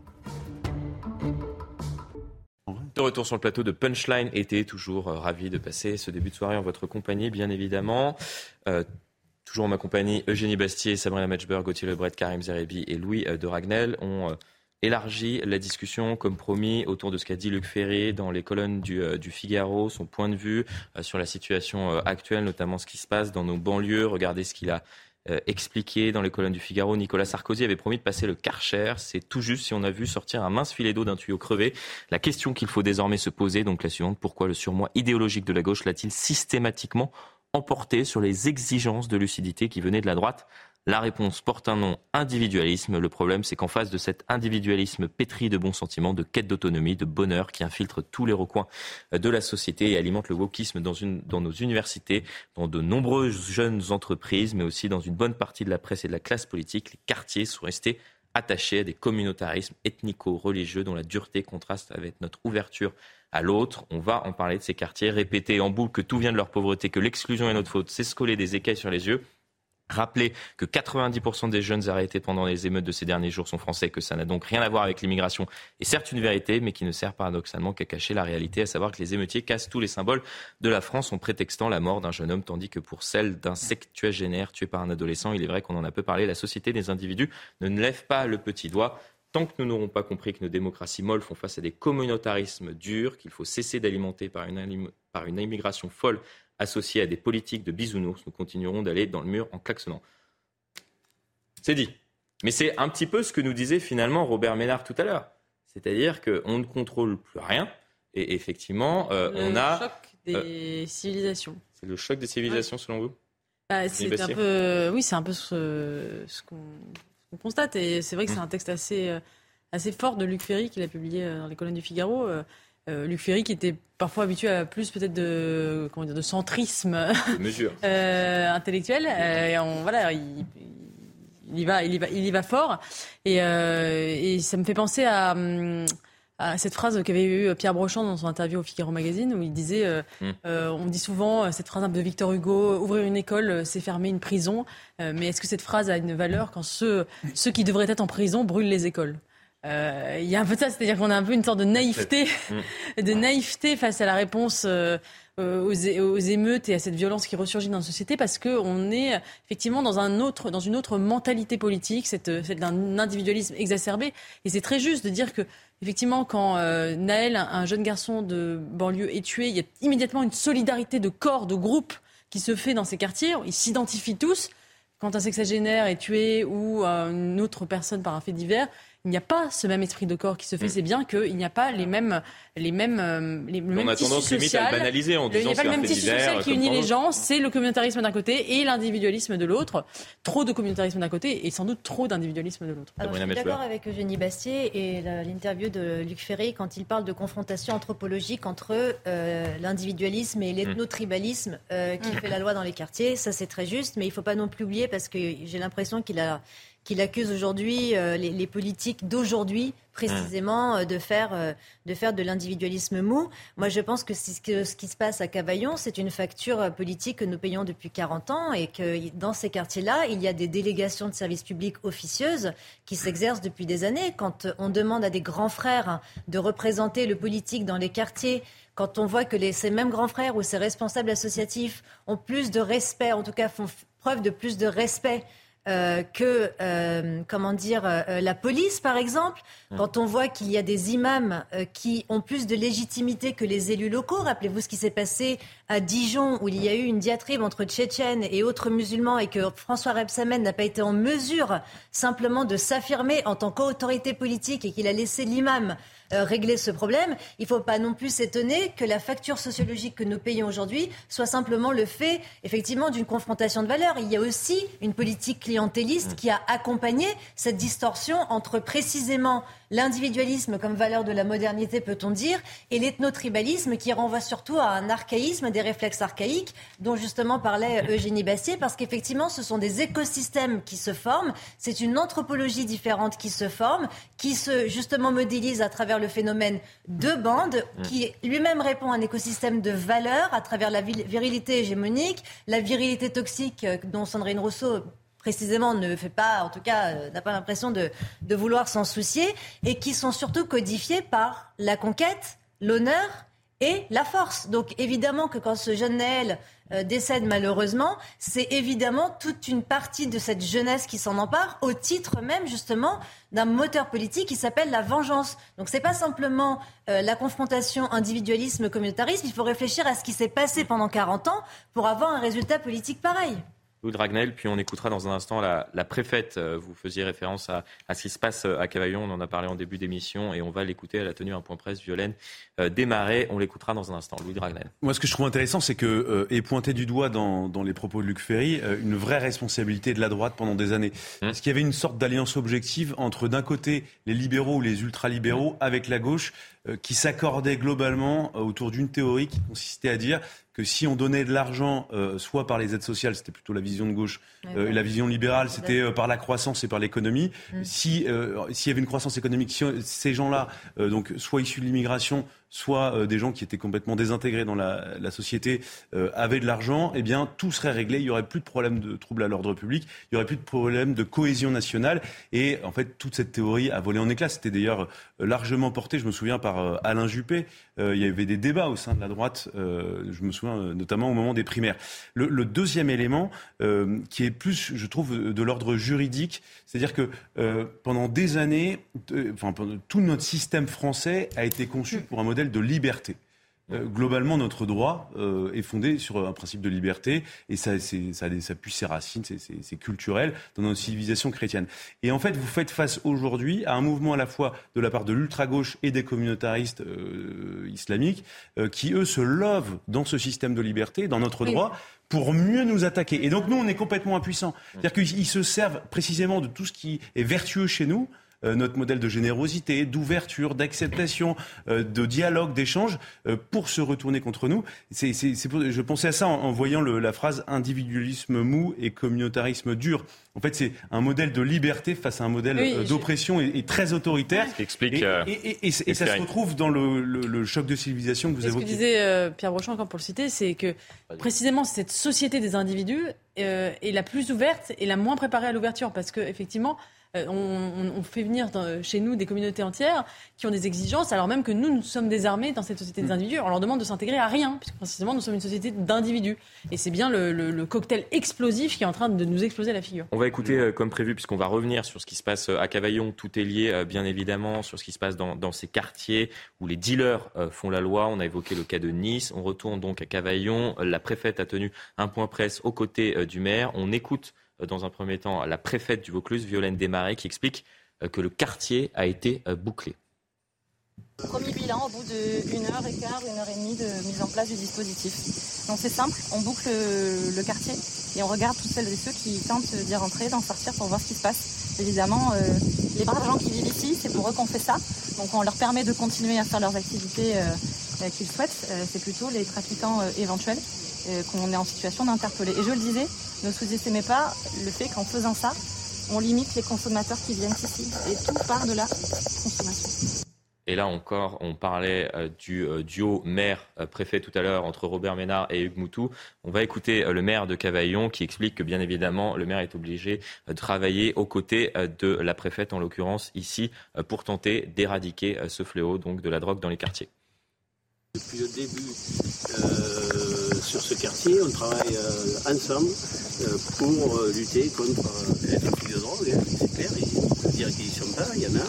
je ne suis pas sûr qu'on arrive un jour à les endiguer, mais au moins à les réduire à leur pression pour éviter que les gens vivent dans une certaine inquiétude, peur par moment, et, surtout pas retrouver ce qu'on a vécu, comme vous l'avez dit, il y a quelques mois en arrière, où il y avait des choses qui étaient inacceptables après ça, on attend maintenant des, interpellations, euh, peut-être, puisque effectivement, pour l'instant, ce sont de, belles paroles. On a l'impression que, la préfète et le maire euh, vont euh, régler l'ensemble des problèmes dans, ces quartiers-là, mais pour l'heure, il n'y a pas vraiment de, réponse qui a été apportée. On espère que dans les prochains jours, puisqu'on suivra le dossier, il y aura une réponse qui sera apportée et qu'on va tenter d'éradiquer au moins dans ce quartier-là, la drogue, même si c'est extrêmement compliqué. Ouais, moi, je ne partage pas du tout l'analyse du communautarisme. Pas du tout. De Luc Ferry? De Luc Ferry, puis euh, de, ce qui a été dit autour du plateau, euh, puisque tout le monde a, entériné effectivement sa, vision. Euh, quand vous avez Bruno Béchiza, qui est un maire de droite, hein, qui mm. était un proche de Nicolas Sarkozy, qui vous dit que sur ces quartiers de, qui comportent 40 000 habitants, donc pendant les émeutes, il avait 400 délinquants. C'est le premier à dire aujourd'hui que, que le reste des habitants n'ont fait que subir n'ont pas été du tout complices euh, et sont pris en otage par euh, des émeutiers qui sont des délinquants, des pilleurs, des voyous. Euh, et, la question du communautarisme, la question du communautarisme, ben, ils le dénoncent, ils le subissent. Non, mais qu'il les donne les noms des gens, qu'il les, les dénonce, c'est les 400 délinquants. Il le fait. Hein. Bruno Bechiza, pour le coup, il est, il est assez ferme. Non, mais je, parle pas de, je parle des habitants. habitants. Ah oui, des habitants qu'ils dénoncent les délinquants. Ah, hier, on avait le témoignage d'un habitant. On avait le témoignage d'un habitant dans ce quartier les, les habitants en procureurs et en policiers ne comptez pas sur eux parce que tous les jours, eux, ils vivent avec les délinquants. Vous non. Donc ça veut dire que demain, il faut, il faut, il faut demain, non, non, il y a, plusieurs questions. Il y a effectivement ceux qui peuvent être menacés. Tout d'un coup, vous voudriez que tous les habitants soient capables de devenir des, des super flics euh, procureurs. Ah bah, bien évidemment pas. Tout ce qu'on dit depuis euh, de, nombreux mois, autour, de nombreuses années autour de ce plateau, c'est que la plupart du temps, ce sont ces habitants, effectivement, qui sont confrontés à la réalité, c'est-à-dire à ce trafic de drogue. J'essaie de vous expliquer que si c'était du communautarisme, vous auriez une vague de beaucoup plus nombreuses d'habitants de ces quartiers, mmh. euh, au nom du communautarisme ethnique, qui se grefferaient mmh. euh, à ces délinquants donc, pour euh, tout casser, pour bafouer les lois de la République. Moi, je vous dis que l'immense majorité de ces gens que vous ne considérez pas comme des Français, vous les appelez toujours issus de l'immigration, c'est la troisième génération. Jusqu'à quand seront-ils français? Ça, c'est vous qui je, sais pas. Je sais pas. non, mais quand on qualifie des gens, pas, effectivement, quand on qualifie des gens issus de l'immigration, alors qu'on est à la troisième génération mhm. et qu'on ne les appelle pas des Français, c'est que quand même quelque part on a une forme de, de déni Euh, donc, euh, la question, c'est pas de considérer s'ils sont français. Je suis pas d'accord avec Oui, mais vous n'êtes pas d'accord. On est tout à fait d'accord sur ça. La question, la question ces dernières semaines, Karim, la question ces dernières semaines, c'est est-ce que eux se considèrent français d'autre qu'un problème d'assimilation Alors, je vais vous dire, est-ce que eux se considèrent français Vous parlez de qui Pas tous en même temps, sinon c'est. Vous parlez de qui De tous ces habitants des quartiers ou de ces délinquants De ces délinquants. Bon, ces délinquants ne sont pas tous les habitants des quartiers. Quand on dit communautarisme, quand on dit communautarisme, est-ce que vous ne sentez pas quand même quelque part qu'on a une forme d'essentialisation des habitants des quartiers? En tout cas, eux, je peux vous dire... Ah, ils peuvent le... Mais Karim, ils peuvent le ressentir, mais bien sûr qu'ils peuvent le ressentir. Les gens, ils habitent. dire, excusez-moi, mais faire la part des choses s'impose. On dit qu'il y a Ça s'impose. Bien évidemment. Ne vous en déplaise, ça s'impose. rien, parce que si on, ça si on parle tous en même temps, je dire, de, faire la part des choses. On a, on a des minorités qui, qui, qui, qui, qui, qui génèrent des formes de tyrannie par la délinquance, de, qui, mettent la main sur ces quartiers. Je veux dire, mais de grâce, ne laissez pas entendre qu'il y a un communautarisme dans ces banlieues, dans ces cités, quand les quartiers s'affrontent entre eux. C'est des gens de la même origine qui s'affrontent entre eux. S'ils étaient communautarisme, ils s'affronteraient pas. Arrêtez un peu avec cette. C'est pensif un peu facile. Qui s'en prennent aux Algériens, parfois il y a les Maliens. Mais non, mais non, mais, mais excuse-moi, je suis né dans les quartiers, je vis dans les quartiers de Marseille. C'est pas comme ça que ça se passe. C'est pas les Marocains contre les Algériens. Bah, Arrête. en Seine-Saint-Denis, c'est comme ça que ça se passe. Mais non, mais non, c'est pas comme ça que ça se passe. C'est un fantasme. Ne vis pas de fantasme. Vis dans le réel. Vis dans le réel.